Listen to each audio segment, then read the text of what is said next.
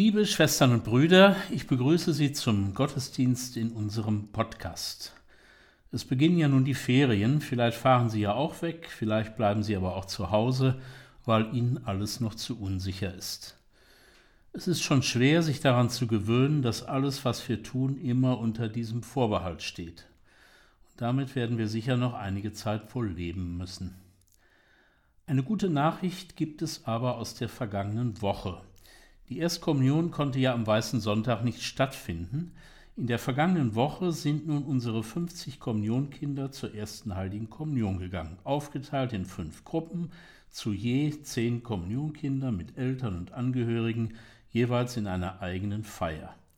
So gab es fünfmal die Feier der Erstkommunion, gerade rechtzeitig vor Ferienbeginn. Herzlichen Glückwunsch allen Kindern und allen Eltern.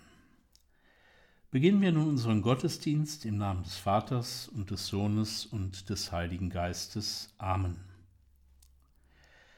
Wir sind beieinander, um zusammen Gottes Wort zu hören, miteinander zu beten, da wo jede und jeder von uns sich gerade befindet.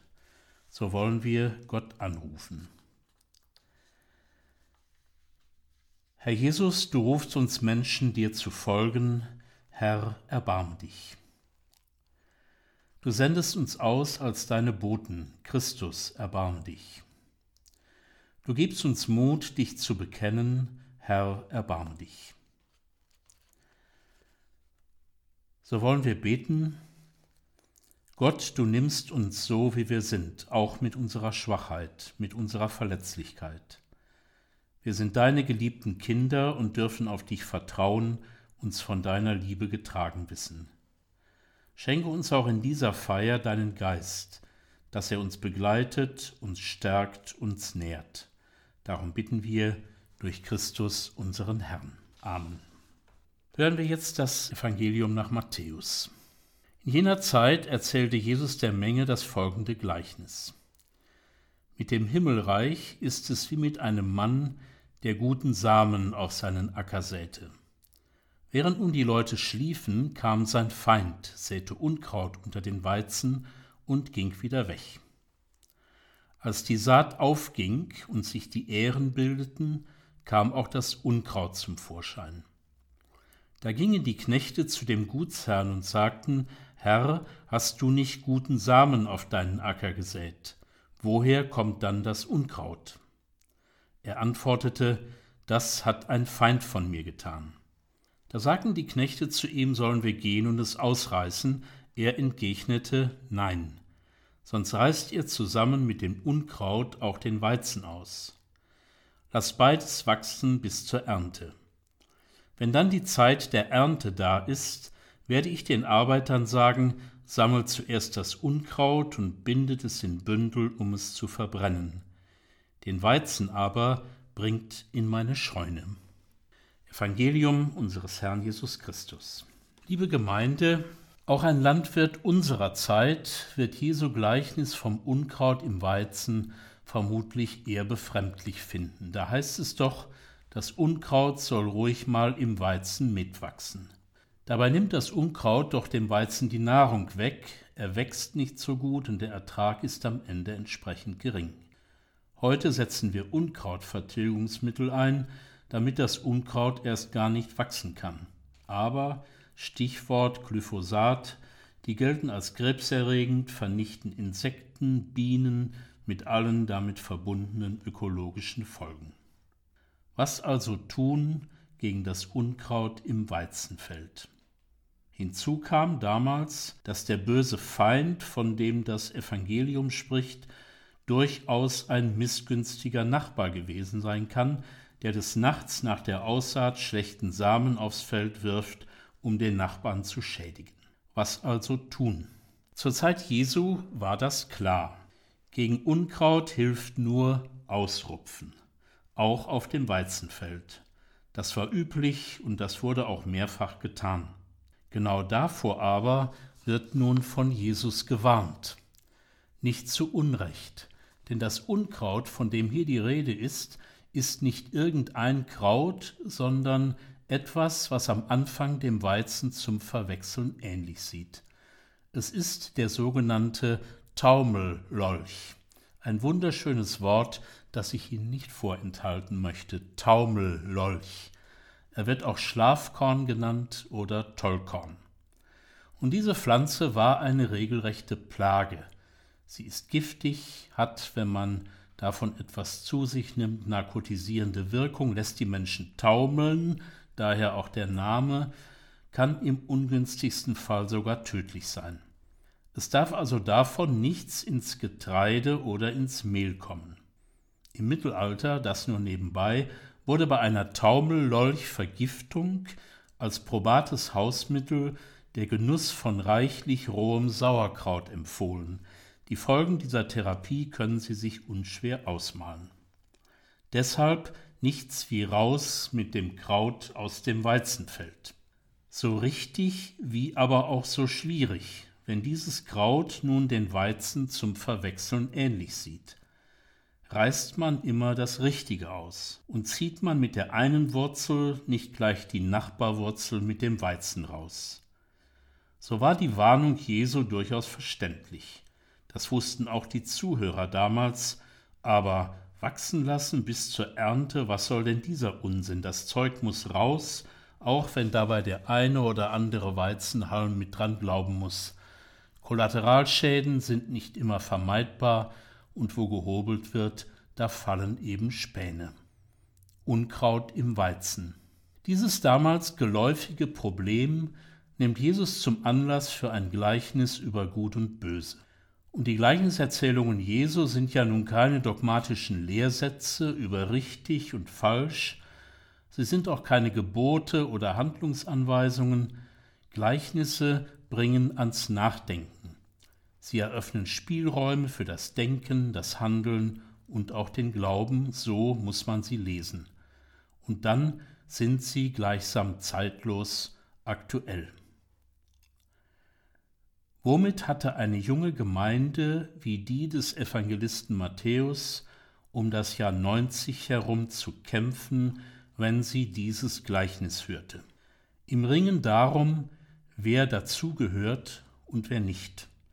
Wer Unfrieden in die Gemeinde bringt, Ansichten vertritt, die man für falsch hält, die gemeinsame Sache verrät, also das Böse, und was macht man dann mit solchen Leuten? Wer bleibt dabei und wer muss gehen. Oder denken wir an eine katholische Kirche heute, 2000 Jahre später, die sich so unendlich schwer tut, in der aufgeklärten Moderne anzukommen und Abschied zu nehmen von Lehrsätzen, die leer geworden sind, weil sie mit dem Denken, Empfinden und dem Lebensgefühl vieler heutiger Menschen nichts mehr zu tun haben. Denken wir Stichwörter die Weihe von Frauen, Ehe für alle, eine als Gott gewollt behauptete hierarchische Struktur, die ganze Themenpalette des synodalen Prozesses.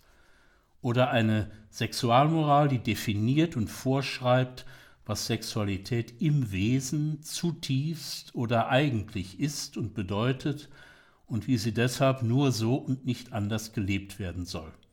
Eigentlich und zutiefst das sind ganz beliebte Theologenwörter in einem solchen Zusammenhang. Und sie klingen ja so, als habe man einen direkten Zugriff auf einen wie auch immer gearteten inneren Kern des Menschen und könne von dort herleiten, wie konkret zu leben ist. Statt zur Kenntnis zu nehmen und auch zu begrüßen, dass Menschen in Liebe, Verantwortung und Freiheit ihr Leben und damit auch ihre Sexualität selber gestalten.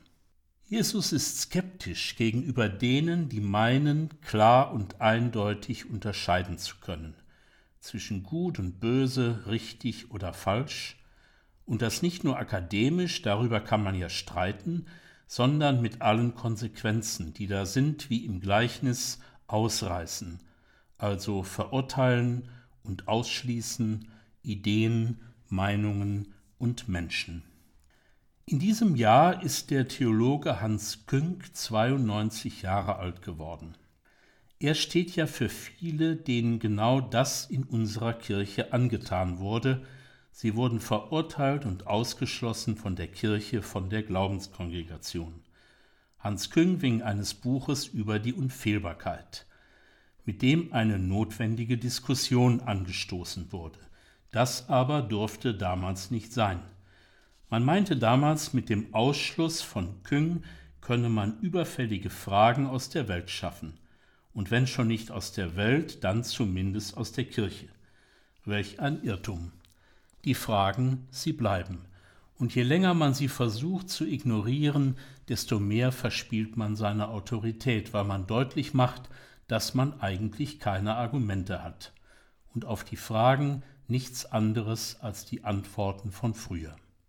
Welche Angst ist dahinter spürbar, wenn die aufgeklärte säkulare Welt zum Feind erklärt wird, der angetreten ist, dem Glauben und der Wahrheit den Garaus zu machen, wie das in traditionalistischen Internetforen diskutiert wird, in einer aggressiven und ausgrenzenden Sprache, die einen frösteln lässt. Die Skepsis gegenüber denen, die gerne reinen Tisch machen wollen, ist in unserem Gleichnis unüberhörbar. Lasst beides wachsen bis zur Ernte. Von dieser Gelassenheit Jesu kann unsere Kirche viel lernen. Jesus ist skeptisch, weil er weiß, dass mit dem Ausreißen des vermeintlich Bösen auch das Gute zerstört wird. Und Beispiele für ein solches Verhalten lassen sich nicht nur in der Kirche zu Genüge finden. Die Kommunisten wollten eine Welt ohne das Böse schaffen, das Paradies auf Erden, und haben den Menschen den Archipel Gulag gebracht, die Säuberungen, den großen Sprung nach vorn, die Kulturrevolution mit Millionen von Toten. In der Nazizeit wurden Menschen zu Ungeziefer erklärt, von denen Deutschland gereinigt werden müsse. Das furchtbare Ergebnis kennen wir. Die Ketzerverfolgung im späten Mittelalter wollte die reine Lehre erhalten, auf den Scheiterhaufen starben viele zur höheren Ehre Gottes. Und ethnische Säuberung unter diesem niederträchtigen Begriff wurden im Bosnienkrieg zigtausende brutal ermordet. Es sind Reinheitsfanatiker, die meinen, genau unterscheiden und Menschen einteilen zu können in die Guten und in die Bösen wir und die anderen, die Schlechten und Minderwertigen, die nicht zu uns gehören.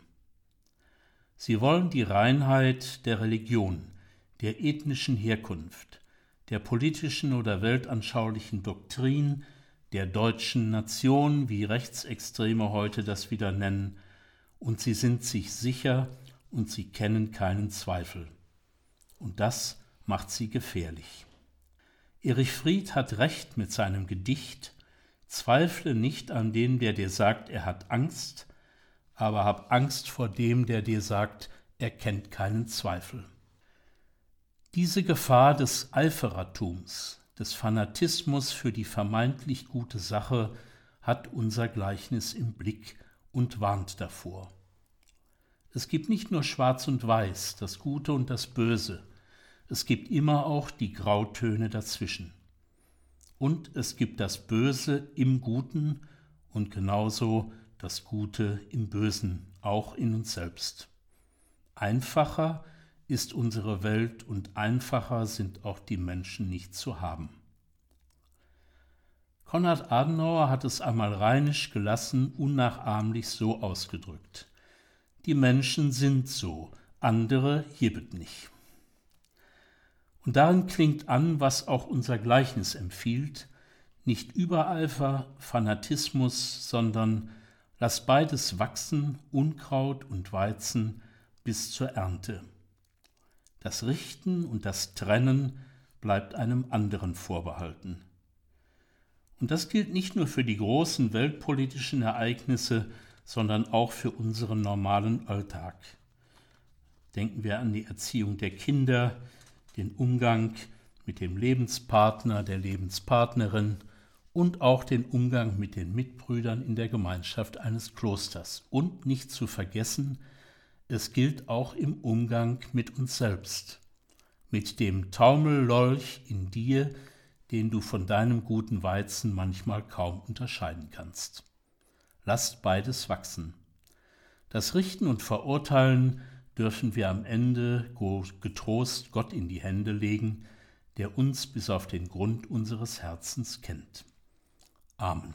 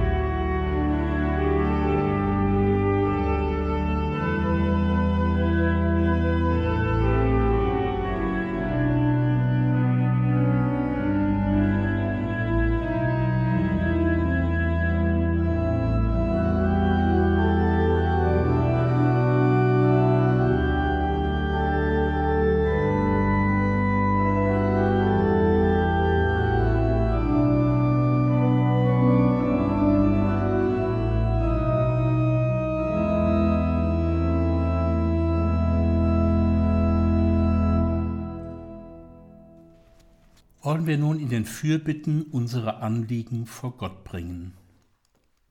Gott, du Schöpfer der Welt und Vater aller Menschen, wir bitten dich, erhöre uns. Wir beten für alle Menschen, die sich in diesen Ferientagen auf den Weg in den Urlaub machen.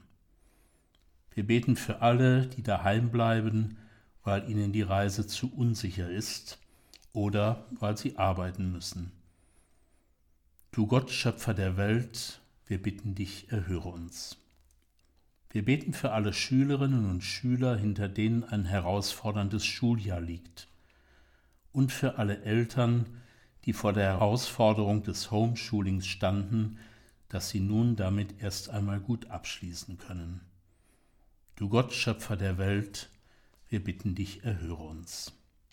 Wir beten für alle, deren Energiereserven aufgebraucht sind, die sich schwach und leer fühlen, nach Halt und Erholung sehnen. Du Gott, Schöpfer der Welt, wir bitten dich, erhöre uns.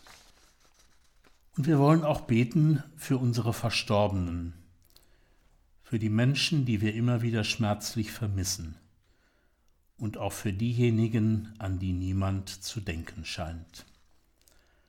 Gott, du Schöpfer der Welt, wir bitten dich, erhöre uns.